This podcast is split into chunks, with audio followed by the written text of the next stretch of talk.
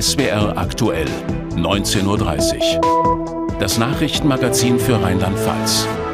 Mit Tim Kirschsieper und Sascha Becker. Guten Abend. Es war der landespolitische Knall am Ende des alten Jahres. Christian Baldorf kündigt seinen Rückzug von der Spitze der CDU-Landtagsfraktion an. Die einen sagen, er werde weggeputscht, andere sagen, es sei seine Entscheidung. Heute Abend geht die Geschichte weiter. Der Parteivorstand trifft sich. Auch da steht Baldauf an der Spitze. Bisher jedenfalls. Bevor wir hinschalten, nochmal alles der Reihe nach von Wolfgang Heinz. Als Christian Baldauf im März 2022 zum Landeschef der rheinland-pfälzischen CDU gewählt wurde, sagte er seiner Partei voraus, der Weg, der vor der CDU Rheinland-Pfalz liegt, ist unbequem, der ist hart, der wird auch schmerzhaft. Wie schmerzhaft auch für ihn persönlich, das konnte Baldauf damals noch nicht absehen. Ein Dreivierteljahr später ist seine politische Zukunft ziemlich offen. Wohl auf Druck aus seiner Landtagsfraktion kündigte Baldauf kurz vor Weihnachten an, er werde den Fraktionsvorsitz zum Ende März aufgeben. Jetzt sind Fraktion und Partei in Aufruhr. Rückblick 2018, da war für Baldauf die politische Welt noch in Ordnung. Er übernimmt den Fraktionsvorsitz von Julia Klöckner, gewählt ohne Gegenstimme. Unter dem Eindruck des Wahlergebnisses sagte er damals, man rechnet ja nicht mit sowas automatisch. Und äh, dann passiert es aber, und das ist ein großer Vorschusslorbeer, den ich da bekomme. Ein Lorbeer, der vier Jahre und eine verlorene Landtagswahl später verdorrt zu sein scheint. In der CDU-Fraktion gab es schon seit längerem Unruhe und Unzufriedenheit mit Baldaufs Arbeit. Mangelnde Führungsqualität und Unberechenbarkeit wurden ihm vorgeworfen. Kurz vor Weihnachten dann der Eklat, als Baldauf eine kleine Gruppe von Abgeordneten signalisierte, er habe in der Fraktion keine Mehrheit mehr. Für den Abend hat Baldauf zu einer vorgezogenen Landesvorstandssitzung eingeladen. Mit Spannung wird in der CDU erwartet, dass Baldauf erklärt, wie es in Fraktion und Partei jetzt weitergehen soll. Mittlerweile läuft die Sitzung. Vor gut einer Stunde sind die Mitglieder des CDU-Landesvorstandes in der Landeszentrale der CDU in Mainz angekommen. Christian Baldauf will den Vorstand über seinen geplanten Rücktritt als Chef der Landtagsfraktion informieren. Die Sitzung war ursprünglich erst später im Januar geplant, wurde aber wegen der aktuellen Entwicklungen vorgezogen. Wolfgang Heinz steht für uns vor der Tür. Wie läuft die Sitzung bisher? Ist irgendwas zu hören?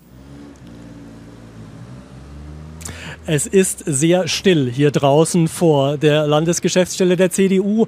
Ähm, vor etwa einer Stunde sind die 37 äh, Vorstandsmitglieder ähm, hier zusammengekommen und seitdem haben wir eigentlich gar nichts gehört. Also es kommt zwischendrin niemand nach draußen und sagt etwas. Ähm, die bleiben alle unter sich. Ähm, vor der Sitzung hat der Landesgeschäftsführer Görgen gesagt, wir müssen hier mal zivilisiert jetzt miteinander umgehen. Ähm, die CDU-Spitze hat ja in den letzten Tagen Tagen mehr übereinander gesprochen als miteinander. Das wollen sie jetzt heute machen, miteinander reden. Ähm, dass es so still ist, äh, heißt zumindest, dass es drinnen nicht eskaliert. Das war ja eines der Szenarien, dass man sagt, vielleicht wird es laut. Also laut ist es bisher nicht geworden. Mhm. Man muss ja auseinanderhalten, Christian Baldauf tritt als Fraktionsvorsitzender zurück, also als Chef der CDU-Landtagsabgeordneten, das hat er angekündigt. Aber er ist ja eben auch Vorsitzender der Gesamtpartei, der CDU Rheinland-Pfalz. Kann er da wirklich im Amt bleiben? Ist das denkbar? Denkbar ist es natürlich schon, ist aber eine schwierige Frage. Also es haben ja viele gesagt, jetzt nach dieser angekündigten, nach diesem angekündigten Rückzug vom Fraktionsvorsitz, Baldorf ist angeschlagen und das hat auch Auswirkungen auf seine Autorität als Landesvorsitzender. Nun hat ja Gordon Schnieder Gordon Schnieder, der Generalsekretär, heute gesagt, Christian Baldorf bleibt Parteichef und ich unterstütze ihn dabei auf. Das ist Deeskalation, ja, das kann tragen. Allerdings, ob die Partei, äh, ob die Unruhe in der Partei damit ähm, befriedet wird, das ist eine offene Frage. Live aus Mainz über die Lage bei der CDU war das Wolfgang Heinz. Die Sitzung läuft weiter. Mehr hören wir dann um 21.45 Uhr in SWR aktuell. Spektakulärer Polizeieinsatz heute rund um Mainz. Mehr als 100 Polizeikräfte waren auf der Suche nach Geldautomatensprengern. Die hatten auf ihrer Flucht heute ganz früh am Morgen einen Unfall auf der Schiersteiner Brücke zwischen Mainz und Wiesbaden gebaut, mit spürbaren Folgen für den Verkehr. Jan-Boris Renz berichtet. Hier endete um 4.20 Uhr die Fahrt für das Fluchtauto mit einem Knall gegen die Mittelleitplanke. Die Airbags haben ausgelöst. Trotzdem schafften es die Insassen alle raus aus dem Wagen und weg von der Brücke. Die Verfolgung der Flüchtigen, die eine Aufgabe der Polizei, die andere die Sicherung des Berufsverkehrs. Die Brücke war direkt dicht, weil das Fahrzeug so in die Mittelleitplanke hineingeprallt ist, dass die Mittelleitplanke sich auf beide Fahrstreifen, beide Fahrspuren verteilt hat und der Verkehr nicht weiterfließen konnte.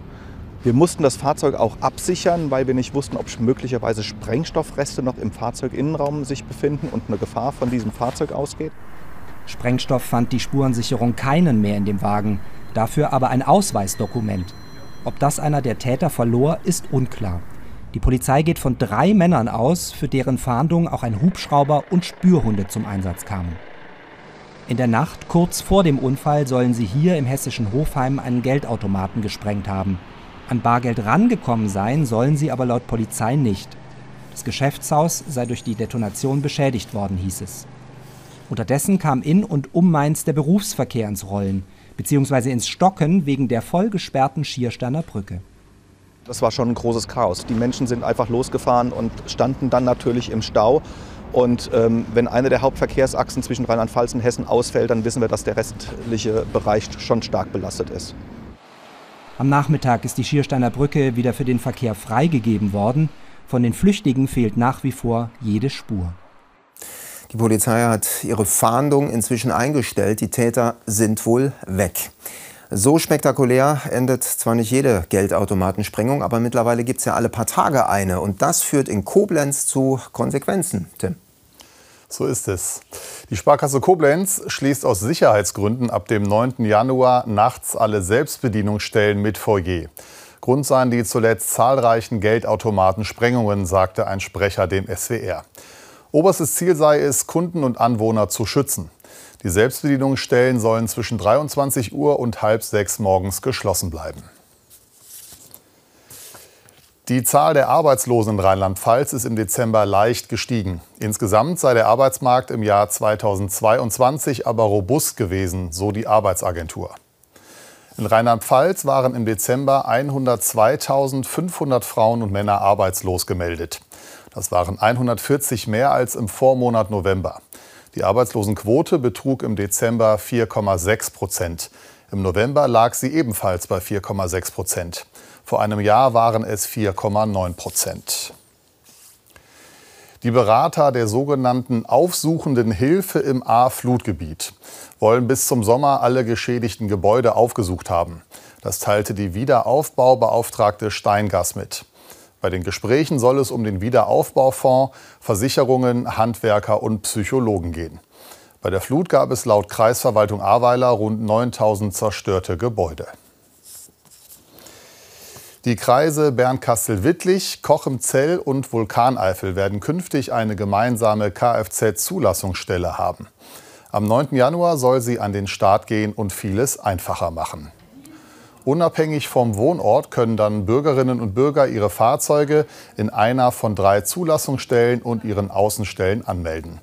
Die Verwaltungen sind sich sicher, dass davon sowohl Privatpersonen als auch Firmen profitieren werden. Die gemeinsame Kfz-Zulassung ist Teil eines interkommunalen Projekts, das vom Land gefördert wird. Das betrifft natürlich auch vor allem Menschen, die an den Grenzen der Landkreise wohnen, die dann Vorteile haben oder woanders arbeiten. Die können dort auch ihr Auto anmelden. Aber es betrifft auch unsere Händler und Händlerinnen, die dann eben auch äh, nicht mehr an verschiedene Behördenstandorte müssen, sondern ihre Autos an einem zentralen Ort anmelden können. Das halbe Hähnchen aus der Kneipe im Nachbardorf oder die Nudeln aus der Lieblingspizzeria um die Ecke, ganz egal. Die Verpackung landet am Ende meistens auf dem Müll. Aber das soll sich nun ändern. Seit dem Jahreswechsel müssen Gastronomiebetriebe unter bestimmten Bedingungen ihr Essen zum Mitnehmen in Mehrwegverpackungen anbieten. Wie das ankommt und was das für die Betriebe bedeutet, das wollte Annalena Karn in Mainz und Bad Kreuznach herausfinden. Gar nicht so leicht, bei so vielen Verpackungen noch den Überblick zu behalten. Iris Principe hat gemeinsam mit ihrer Familie ein italienisches Restaurant in Bad Kreuznach. Etwa 100 Essen zum Mitnehmen verkaufen sie hier täglich. Um den Verpackungsmüll zu reduzieren, muss sie ihren Kunden ab sofort solche Mehrwegverpackungen anbieten wir sind schon seit längerem ähm, uns dieses Umweltthemas bewusst und das ist uns auch ein Anliegen, dass wir haben viele Verpackungen in Zuckerrohr.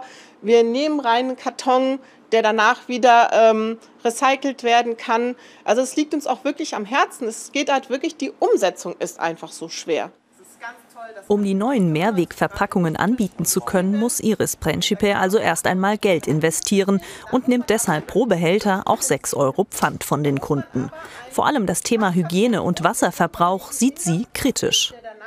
Eine Lasagne backe ich Ihnen im Backofen, fülle die Ihnen danach um in das Gefäß, was Sie mitgebracht haben oder was ich Ihnen anbiete, was vorher gespült worden ist, um dann im Nachhinein ein weiteres Gefäß zu spülen. Das heißt, ich habe mehr Personalaufwand, ich habe viel mehr Wasser, was ich verbrauche und die Klimabilanz meiner Meinung nach ist, glaube ich, keine bessere dadurch. Hier bei Buddha Sushi in Mainz bieten sie bereits seit etwa einem halben Jahr Mehrwegverpackungen an. Der Mehraufwand gerade bei kalten Speisen halte sich in Grenzen, sagt der Inhaber. Es kommt sehr gut an bei unseren Kunden. Äh, Nachfrage ist groß. Davor auch schon viele Kunden selber Tupperware mitgebracht, um einfach Müll einzusparen. Äh, durch die Option, die wir jetzt mit Weitel anbieten, diese Mehrwegverpackung, äh, wird die Nachfrage immer größer. Also kommt sehr gut an. Peter Leusler vom Imbiss beim Peter in der Mainzer Neustadt ist von der Angebotspflicht ausgenommen. Sein Imbiss ist kleiner als 80 Quadratmeter. Außerdem beschäftigt er weniger als fünf Mitarbeiter. Hier kann man sich allerdings Essen in selbst mitgebrachte Mehrwegbehälter füllen lassen.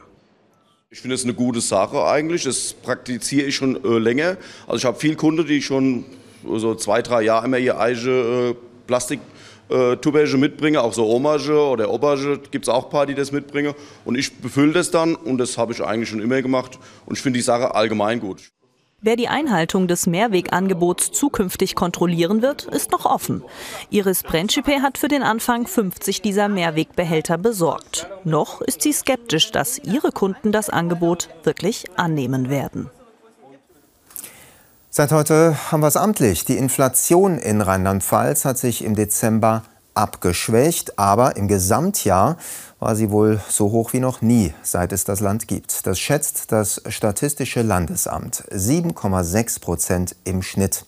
Das lag auch an den extrem gestiegenen Lebensmittelpreisen. Die Frage, ob man lieber zu den strahlend gelben Bananen greift oder doch eher zu den angedetschten braunen, wird deshalb auch zu einer Frage des Geldes. Mehr von Axel John. Die Auslagen im Supermarkt interessieren Marie-Therese Hohenner nicht. Sie geht gleich weiter in den Hinterhof. Dort hat Filialleiter Werner Schmidt wieder mal Lebensmittel aussortiert, die nicht in der Mülltonne enden sollen. Marie-Therese Hohenner arbeitet ehrenamtlich für Foodsharing. Das bedeutet, sie sammelt und verteilt Essensspenden mit kleinen Macken. Der Filialchef freut sich über die Resteverwertung. Vor knapp 40 Jahren wäre das noch undenkbar gewesen. Ich kenne es von ganz früher, also ich habe den Beruf ja auch erlernt. Und da ist also wirklich äh, alles in der Tonne gelandet. Und da ist so zum Teil noch kontrolliert worden, dass keiner an die Tonne geht, die Sachen rausholt. Vom Supermarkt geht es mit den leicht ledierten Lebensmitteln quer durch Mainz. Das Foodsharing-Konzept hat durch die Teuerung nochmal einen Schub bekommen. Das Interesse an kostenlosem Obst und Gemüse wächst, wie etwa hier in dieser evangelischen Kita, die inzwischen auch auf ihre Kosten achten muss. Wir wollen nicht, dass Sachen weggeschmissen werden und wir wollen natürlich auch gucken, dass wir die Kosten sozusagen gering halten. Und für die Essensretterin geht es gerade hier in der Kita nicht nur um materielle Hilfe, sondern auch um ideelle Werte. Ja, dadurch, dass die Kinder hier auch selber mitkochen können in der Kinderküche, lernen die Kinder ja von vornherein auch einen anderen Umgang, wertschätzenderen Umgang mit den Lebensmitteln und kriegen mit, dass man hier auch nicht so viel wegwirft. Weiter zu den Verteilerschränken. Sechs davon gibt es in Mainz. Hier können die Lebensmittel kostenfrei abgeholt werden. Beim Ausladen hilft diesmal eine Freundin ein Anruf in die Foodsharing-Gruppe und die Kundschaft kommt, darunter auch immer mehr, bei denen es finanziell knapp wird. es ist wesentlich schwieriger geworden. Man merkt das in allem. Man merkt auch, dass äh, der Haushalt sozusagen abgespeckt werden muss. Ganz deutlich. Als Rentner habe ich nicht so viel, dass ich jetzt ständig jetzt holen könnte. Und das ist eine tolle Sache, die mir auch persönlich dann hilft. Einige mit wenig Geld wollen sich nur anonym, viele gar nicht filmen lassen. Foodsharing, eigentlich eine Idee gegen Verschwendung, inzwischen für immer mehr eine wichtige Hilfe in Zeiten der Teuerung. Im neuen Jahr soll sich in Rheinland-Pfalz mehr tun in Sachen erneuerbare Energien. Die Landesregierung hat das jedenfalls als Ziel formuliert. Und wenn man die nackten Zahlen sieht, dann weiß man auch gleich warum. Es läuft nämlich bisher nicht so. Ziel ist eigentlich Windkraft und Solarenergie um jeweils 500 Megawatt pro Jahr auszubauen. Aber von dem Ziel ist Rheinland-Pfalz weit entfernt. Schauen wir zuerst auf die Windkraft. Statt 500 betrug der Ausbau im Jahr 2021 gerade mal 60 Megawatt. Im zu Ende gegangenen Jahr waren es Stand Mitte Dezember 66 Megawatt. Zum Vergleich 2014 war man dem Ausbauziel mit 463 Megawatt noch relativ nah. Auch beim Ausbau von Solaranlagen hinkt das Land hinterher. 2021 kamen durch Freiflächen und Gebäudedachanlagen 266 Megawatt hinzu. 2022 waren es immerhin 322 Megawatt statt 500. Im Koalitionsvertrag steht, Rheinland-Pfalz will bis 2030 den gesamten Energiebedarf aus erneuerbaren Energien decken. Das erscheint Stand heute gewagt. Immerhin beträgt der Anteil der erneuerbaren Energien an der Gesamtstromerzeugung 52 Prozent. Im Bundesdurchschnitt sind es nur 42 Prozent. Also es besteht Nachholbedarf. Wie das Land dieses Jahr aufholen will, das berichtet jetzt Jürgen Thiem. Oben auf dem Hügel ein Windpark, unten im Tal eine Photovoltaik-Freiflächenanlage. Die produziert 2,5 Megawatt, der Jahresverbrauch von 1000 Haushalten. So wie hier in Waldalgesheim müsste es überall sein, ginge es nach Christoph Zeiss, dem Vorsitzenden des Landesverbandes Erneuerbare Energien. Er sieht die selbstgesteckten Ausbauziele der Landesregierung in weiter Ferne angesichts der jüngsten Zahlen. Das ist natürlich viel, viel zu wenig. Und ähm, vor allen Dingen müsste ja dann im nächsten Jahr aufgeholt werden, was jetzt in den beiden Jahren, wo es die neue Landesregierung ja schon gibt, äh, nicht gebaut worden ist. Und es ist alles leider sehr mühsam. Auch der äh, Landesentwicklungsplan, die Fortschreibung des, des, des LEP 4, der ja praktisch im Verantwortungsbereich des Innenministeriums liegt, ähm, zieht sich sehr lange hin. Das soll jetzt im Frühjahr kommen. Da setzen wir sehr stark drauf heißt für das Hauptsorgenkind Windkraft kürzere Abstände zu Siedlungen, schnellere Genehmigungen durch Zuständigkeitswechsel von den Kreisen zu den Struktur- und Genehmigungsdirektionen. Im zuständigen Ministerium hofft man angesichts der Folgen des Ukraine-Kriegs auf einen Sinneswandel in den Kommunen. Wir steigen jetzt sehr stark auch in den Dialog mit den Kommunen. Wir haben ja auch einen kommunalen äh, Klimapakt aufgestellt und wollen so die Kommunen eben auch motivieren, wirklich proaktiv für die Windenergie auch zu planen und dann an der Wertschöpfung auch zu partizipieren. Dabei gibt es in vielen Kommunen Menschen wie Michael Altmoos. Der promovierte Naturschützer hat ein Netzwerk kritischer Bürger hinter sich versammelt, kämpft gegen großflächige Ausbauvorhaben im Naturpark Sohnwald nahe. Ja, hier in dieser wunderbaren Landschaft soll einer der größten Windparks Deutschlands entstehen. Über 100 Windräder sind geplant. Das ist maßlos und das ist eine große Naturzerstörung und hat mit vernünftigen Energiekonzepten nichts mehr zu tun. Hinzu komme das Fehlen effektiver Speichertechnologie bei volatilen, also wetterabhängigen Energiequellen wie Wind und Solar ein tatsächlich unbestrittenes Problem. Und dann gibt es da noch ein anderes grundsätzliches Problem, die Wärmeversorgung. In Waldalgesheim ist auch das vorbildlich gelöst worden mit Hilfe eines Biomasseheizwerks, das ein komplettes Neubaugebiet versorgt und zudem den CO2-Ausstoß drastisch reduziert. Das Problem für die Energiewende, der Verbrauch an Wärme ist doppelt so hoch wie der an Strom. Und auch Rheinland-Pfalz, das sich ja das Ziel gesetzt hat, bis 2030 den Strom zu 100 Prozent aus erneuerbaren Energien bereitzustellen, bezieht sich auf den Strom, nicht auf die Wärme. Also eigentlich ist die wesentliche Aufgabe der Energiewende, sich um den Wärmesektor zu kümmern. Klar ist, ob Wärme oder Stromerzeugung, Rheinland-Pfalz braucht intelligente Lösungen. Ein Satz, den wohl auch Naturschützer ohne Wimpernzucken unterschreiben würden. Jetzt wurde viel geschimpft, wo es überall noch hakt, aber es gibt auch Projekte, auf die viele sehr stolz sind. Auch so eines wollen wir gerne vorstellen. Dagmar Albrecht war dafür in der Pfalz, in der Verbandsgemeinde Weilerbach. Ist schon ein paar Tage her, da lag noch Schnee. Traumhafte Natur.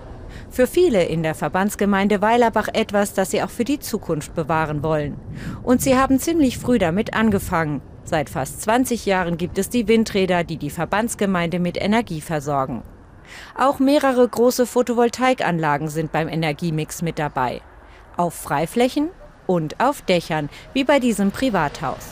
Besitzer Gerd Lang hat dafür eine sogenannte Meilenstein-Plakette von der Verbandsgemeinde bekommen, als Anerkennung für sein Engagement. Er findet, dass die VG Weilerbach mit dem Programm auf dem richtigen Weg ist.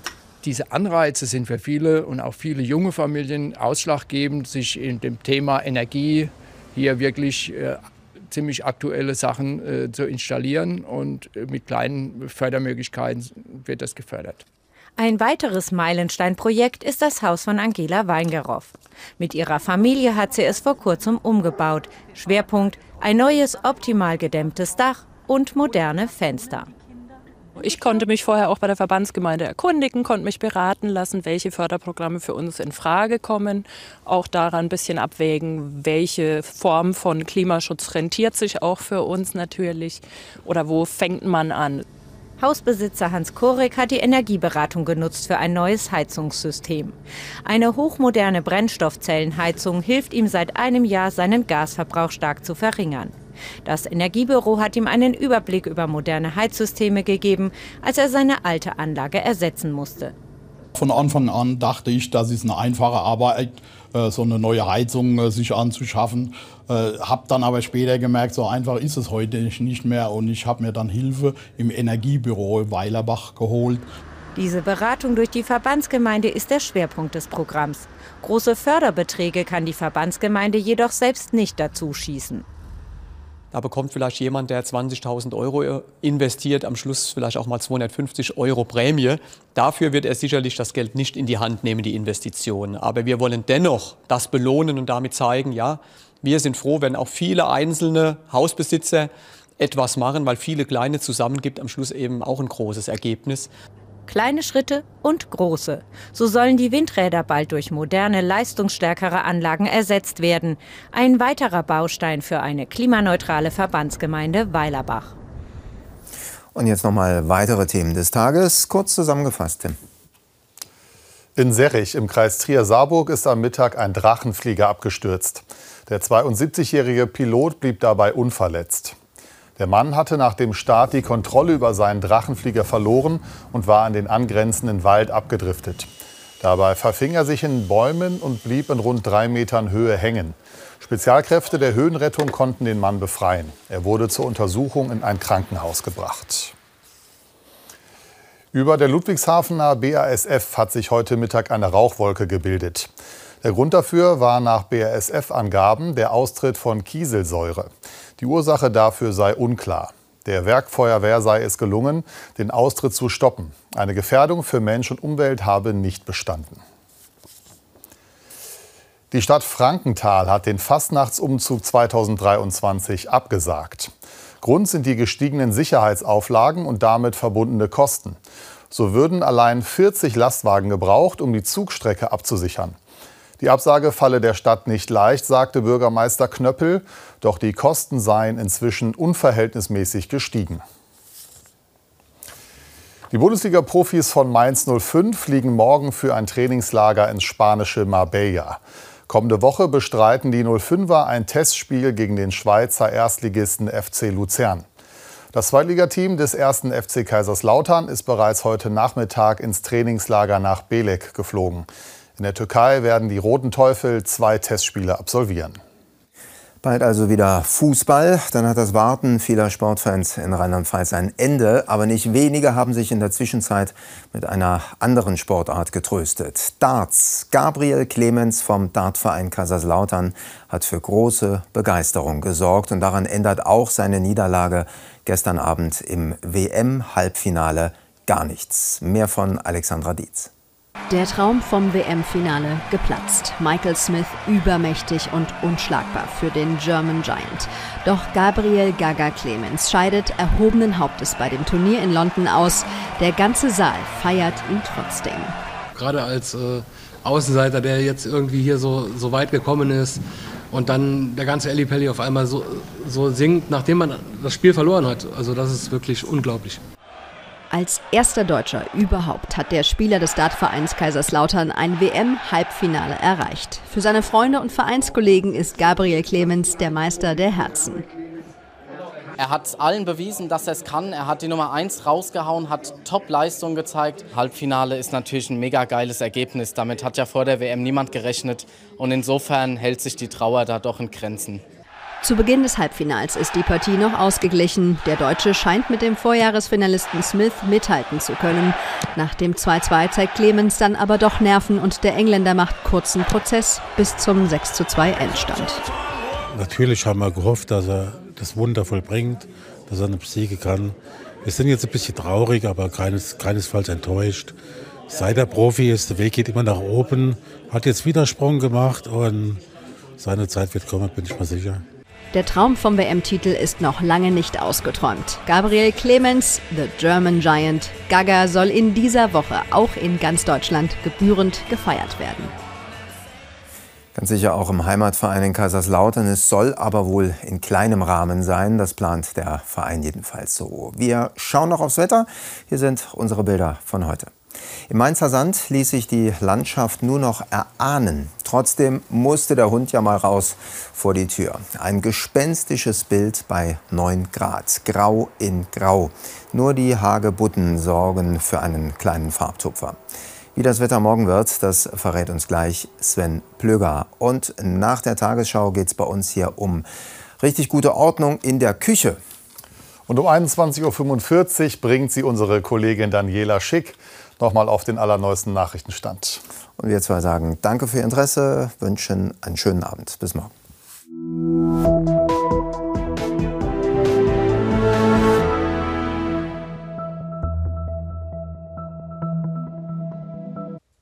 Guten Abend, ich begrüße Sie zu Ihrem Wetter für Rheinland-Pfalz. Ein viel zu warmes Jahr 2022 liegt hinter uns und auch ein zu trockenes Jahr. Sie sehen das hier auf unserer Bilanz.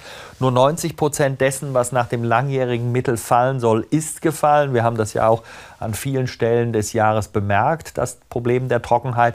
Und wenn Sie hier mal gucken, in Worms sind nur 479 Liter gefallen. Das sind gerade mal 79 Prozent dessen, was fallen soll.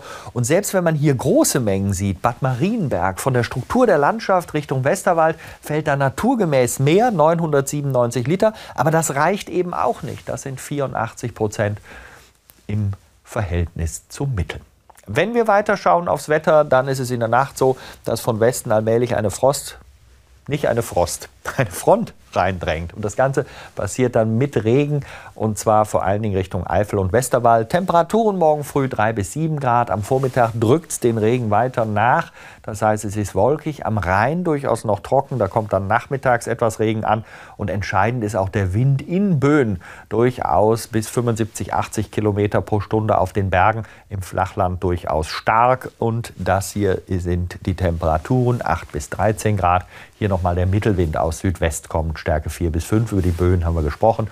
Und die nächsten Tage, Donnerstag und Freitag, weitere Regenfälle. Samstag wohl trocken. 10 bis 14 Grad mild.